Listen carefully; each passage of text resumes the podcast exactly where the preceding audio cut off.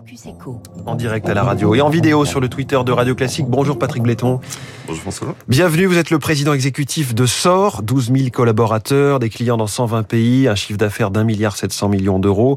C'est la journée mondiale de, de, lutte contre la désertification et la sécheresse. On va en parler euh, dans quelques secondes, mais d'abord cette période de forte chaleur, là, on est vraiment en plein dedans, ça va encore monter. Est-ce que c'est un défi particulier quand on est fournisseur d'eau? Bah, je pense que déjà c'est un défi, je dirais, au quotidien avec les collectivités locales. On en doit être certain de pouvoir approvisionner l'ensemble des, des, habitants euh, dirais, avec l'eau. Mais là, il y a une surconsommation, il y a une consommation différente? Non, je dirais, je dirais pas qu'il y a une surconsommation, mais je pense qu'il y a des grands chiffres à, à, prendre en ligne de compte. Aujourd'hui, quand on regarde le, le, le monde de l'eau, c'est 70% c'est l'agriculture. Donc clairement aujourd'hui un, sujet euh, très, très important.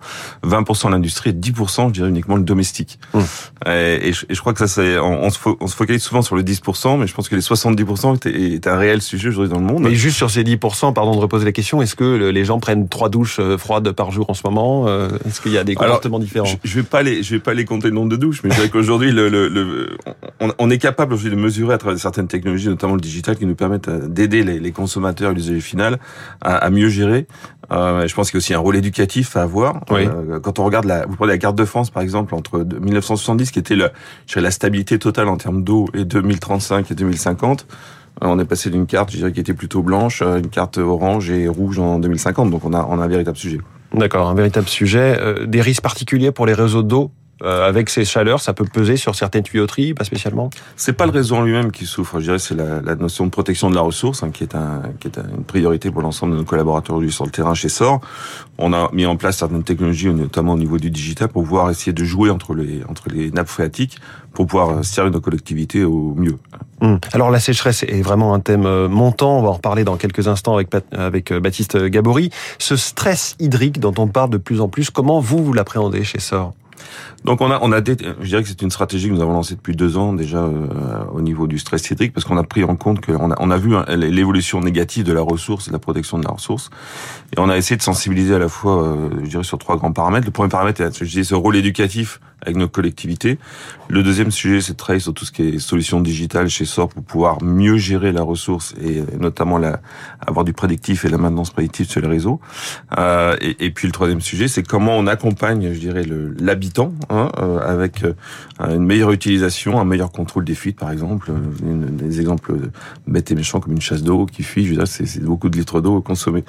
Donc euh, on n'a pas toujours la notion de cette valeur de l'eau. Oui. Quand, quand, quand, on parle des, des, fuites, justement, vous en parlez, on a souvent des, des, des grands chiffres qui reviennent. Euh, un quart de, de, de, de l'eau est perdue. Enfin, les chiffres sont, sont colossaux, je crois. Les chiffres sont importants aujourd'hui parce que le, le réseau est, est, vieillissant. Je pense que le thème de l'eau politiquement n'a pas été pris. Euh, et on a commencé d'en parler un petit peu à la COP 26 et puis réellement ça va être à la COP 27. Euh, donc c'est un sujet qui rentre dans le débat politique. Euh, et il y a une réelle prise de conscience des investissements nécessaires aujourd'hui sur, sur, ce sujet-là. Certains candidats, là, on va pas les citer, question de temps de parole, mais veulent, euh, on va dire, colmater et rénover tout le, le, le réseau pour euh, s'attaquer à toutes les fuites d'eau. Ce serait quel investissement? Oh, pas les, Je n'ai pas les chiffres en tête, mais je dirais qu'aujourd'hui, on L'objectif, c'est il y a deux objectifs. Il y a la, la, notion du réseau, mais il y a surtout la notion de la ressource. Oui. Aujourd'hui, à peu près, j'ai les chiffres devant moi, c'est 140, 140, 150 litres d'eau en moyenne par jour et par habitant. Euh, donc, euh, quand on parle, de, je parlais d'industrie tout à l'heure, c'est 7000 litres pour faire un jean. Oui. Euh, donc, donc voilà, il y a des rapports aussi à, à prendre en ligne de compte. On travaille beaucoup sur l'industrie aujourd'hui pour aider l'industrie à réduire sa consommation. Et puis, on travaille sur des sujets comme ce que l'on peut appeler la réutilisation de l'eau.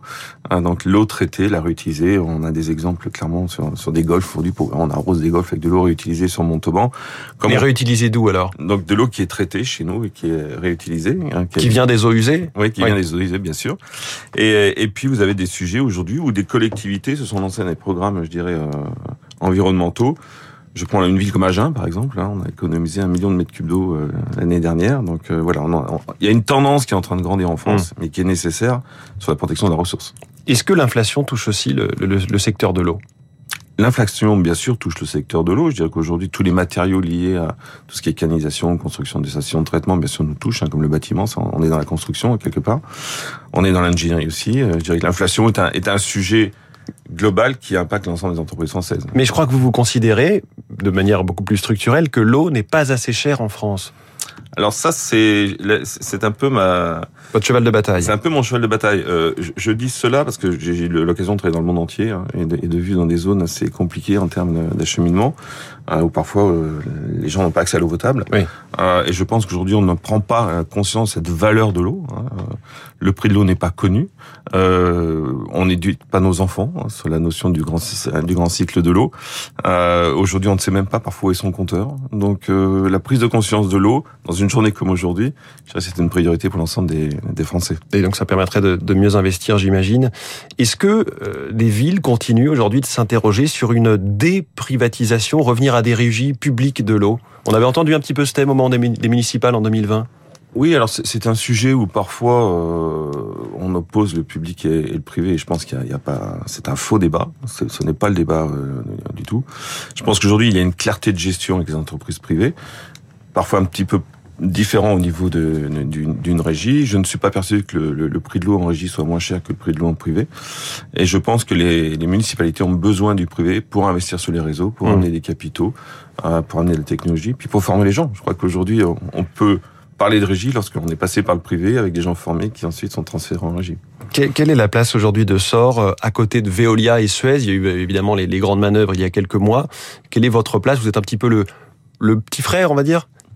Pas le, pas le, petit frère, je dirais un, un, un, grand concurrent, on va dire. Euh, nous, notre notre axe, c'est clairement la technologie. On vient d'écrire des, des, sociétés aux États-Unis, euh, notamment dans certains domaines particuliers sur la purification de l'eau. On veut vraiment se positionner sur des niches technologiques chez SOR. Euh, il est important pour nous. Il n'y a, a, pas une course à la taille. Oui. Il y a réellement une course à l'innovation, à la protection de la ressource. Aujourd'hui, on a on a même lié nos engagements financiers avec des green bonds il y a un an, euh, où on a pris d'engagement des KPIs pour justement euh, assumer euh, notre rôle de, de leader de, de l'environnement, je dirais, sur, sur l'eau et de la protection de la ressource. Et on n'oublie pas vos marchés à l'étranger. Vous êtes euh, une présence qui se renforce, notamment en Arabie Saoudite, aux États-Unis. Qu'est-ce que vous y faites? Quelle est votre place là-bas? Donc, intéressant comme question, je vais vous dire, parce qu'on on, on était avec, euh, pas avec les Américains, mais avec des Canadiens, notamment au Québec. On avait des grosses discussions sur les investissements au Québec, de par notre savoir-faire. On a acheté bien sûr une société aux États-Unis qui nous permet de rentrer sur différents marchés, et notamment le, tout ce qui est ce qu'on appelle en, en, anglais tout ce qui est le food and beverage, donc l'alimentaire, mmh.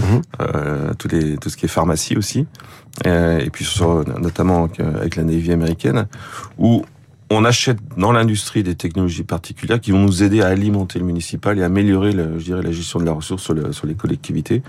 Donc c'est un une sorte oui. de, de, de, de, changement. On passe par l'innovation pour l'amener sur la, sur, la, sur les municipalités où je pense, venant d'un autre milieu auparavant, euh, on manque un peu de techno sur, sur l'eau. Voilà, la technologie au secours de nos réseaux d'eau, c'est ce que je retiens. Merci beaucoup Patrick Bléton. Merci. Président exécutif de SOR, invité du, du Focus Eco de Radio Classique. Il est 6h54. Vous avez entendu parler de sécheresse éclair, Baptiste Gabon.